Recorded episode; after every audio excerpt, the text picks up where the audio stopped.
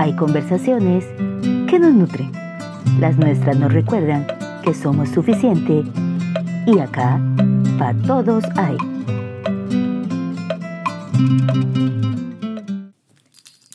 Hacia Belén va una burra, rin, rin. Yo me remendaba, yo me remendé, yo me eché el remiendo, yo me lo quité. Cargada de chocolate. Como pueden ver, eh, Yo me remendaba, yo me Milly encontró el cascabel. lo. Y en realidad muy acorde, Milly. Sí. Porque este es el primer jueves de este mes de fiestas. Oh. Ya empezaron la temporada. Ay, qué rico, ya viene el rompope. Uy, sí, qué bueno. Y el que quede Navidad. Ay, qué rico. La pierna de cerdo al horno. Pensando en comida, qué raro. Pero bueno. Bonitos. Ay, qué ricos tamales.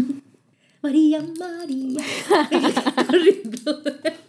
Y hablando de esta temporada que ya inició, ¿cómo les ha ido con la temporada navideña? ¿Ya empezaron los planes de fiestas de fin de año en los trabajos? ¿Las botas? ¿El amigo invisible? Que muchos lo hacen por puro compromiso.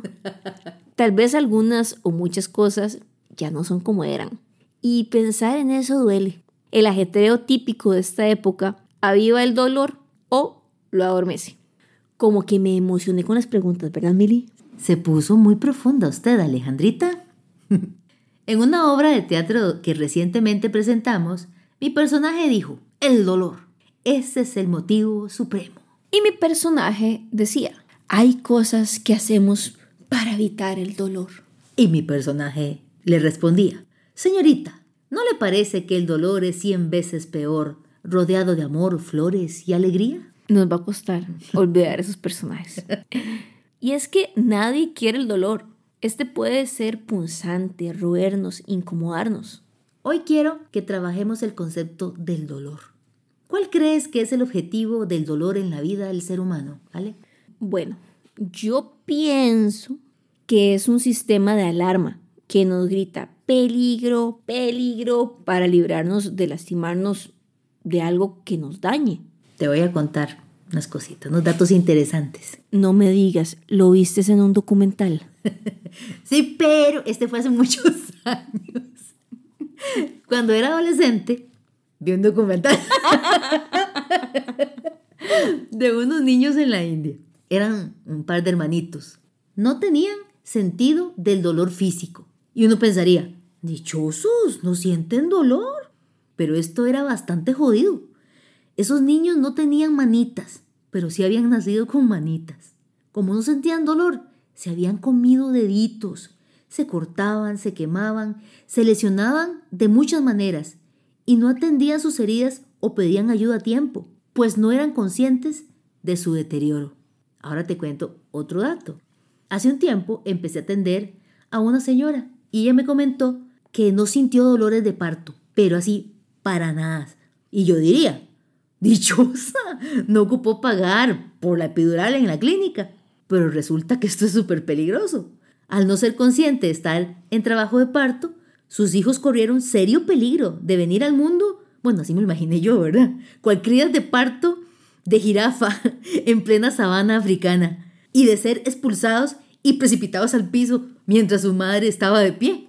Sobre todo, su primer hijo corrió ese peligro. Wow, Mili, totalmente de acuerdo. Yo hubiera pensado que en ambos casos no sentir dolor es una ventaja, porque si hay algo a lo que le oímos los seres humanos es al dolor a cualquier costo. El dolor, como la luz que se enciende en el dash de un automóvil, advierte que algo no anda bien en nosotros. El dolor nos hace movernos y apartarnos de sitios donde nos hacen daño o podrían hacérnoslo. El dolor es maestro por excelencia, es aleccionador. Cometemos incluso, Ale, crímenes en nuestra contra, con tal de evitarnos el dolor. Mas en el dolor encontramos información de nosotros mismos, que ni en el expediente de un hospital encontraríamos. El objetivo supremo de nuestro cerebro es sobrevivir. Por eso evita a toda costa, de manera inconsciente, el dolor. Pero nosotros podemos hacernos cargo de poner especial atención en aquello que nos duele. ¿Cómo? Si estamos solos o no estamos en un ambiente propicio para conversar, con lápiz y papel y hacernos preguntas. Y si tenemos una persona de confianza, conversar acerca de esto y escribir luego datos reveladores que salgan de esta conversación. Este ejercicio es tan simple pero útil al 100%. Al escribir podemos ver lo que hay dentro nuestro con un poco de perspectiva y a partir de ahí tomar acción. He sido testigo de cómo la gente en Navidad compra y compra obsequios para evitar una conversación dolorosa, pero necesaria. Otros, como los peces en el río, beben y beben y vuelven a beber para no enfrentar una pérdida que les duele más en esta época. Muchos postergamos dejar a alguien nocivo por años, por miedo al dolor de admitir y enfrentar el fracaso, la ausencia, por miedo a escuchar nuestros pensamientos en la soledad. Y como esos hermanitos en la India, inconscientemente no dejamos de cercenar nuestra existencia. Sí, por evitar el dolor nos vamos mutilando de poquitos y en diferentes partes. Me corto el amor propio, me quemo los límites, me golpeo el respeto. Es lamentable vivir así. Si a usted le duele algo, ¿cuál es la reacción lógica? Pues buscar ayuda, ir al doctor para que nos guíe a tratarlo. Pero lamentablemente los dolores más profundos los dejamos ahí creciendo y dañándonos cada vez más.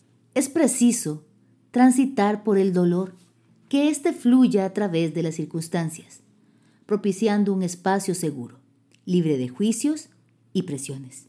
Recuerdo una vez ya hace varios años, cuando tenía unos dos meses de divorciada. Estaba con Ale haciendo un trámite en una compañía telefónica. Gracias a Dios, estaba a punto de terminar dicho trámite, cuando dentro de mí un quebranto muy profundo comenzó a manifestarse. Tenía unas ganas de llorar intensas, pero nada de ese contexto inmediato justificaba el llanto que como volcán quería salir. A como pude, me fui de ahí y le dije a Ale, necesito llorar, pero no sé por qué. Ale no me preguntó nada, solo me dijo que fuéramos a su casa. Al entrar en la casa, me fui directo al sofá y comencé a llorar. Ale se limitó a alcanzarme una almohada para que yo la abrazara y una botella con agua. Y lloré hasta que no tenía lágrimas. Y lloré hasta que me dio mal de risa, porque mi llanto se escuchaba igual de espeluznante que el de una criatura de un videojuego que jugaba el esposo de Ale en ese entonces. Sí, yo recuerdo ese día. Primero me preocupé por Milly. Me pareció adecuado darle espacio. Y luego pensé, ay Dios, ya la perdí. Cuando empecé a oírle reír hasta que le faltaba el aire. Pero creo que esta anécdota es genial. Debemos dejarnos sentir el dolor, darle su espacio para que, darle su espacio para comprender su porqué, entender si lo podemos manejar o necesitamos ayuda de alguien que nos guíe a través de él. Tal vez al atravesarlo no te vas a reír a carcajadas como Milly, pero puede que una sonrisa se asome al ver lo valiente que ha sido. Gracias por acompañarnos nos escuchamos la próxima. Chao, feliz jueves.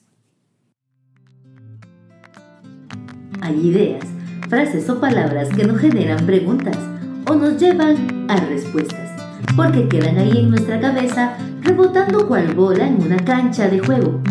Esta es nuestra sección, te la dejo picando. Nilda Caraviglio dijo, si el amor se reparte cual queso, se acaba si el amor es verbo, es infinito. En estos días que mucha gente espera recibir algo de otro para sentirse amado, trataremos sobre este tema. ¿Qué entendemos por amor? Te la dejo picando.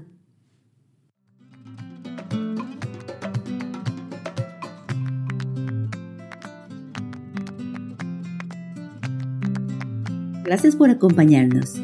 Nos encontramos la próxima semana. Te recordamos que en Instagram y Facebook somos Identidad para todos hay.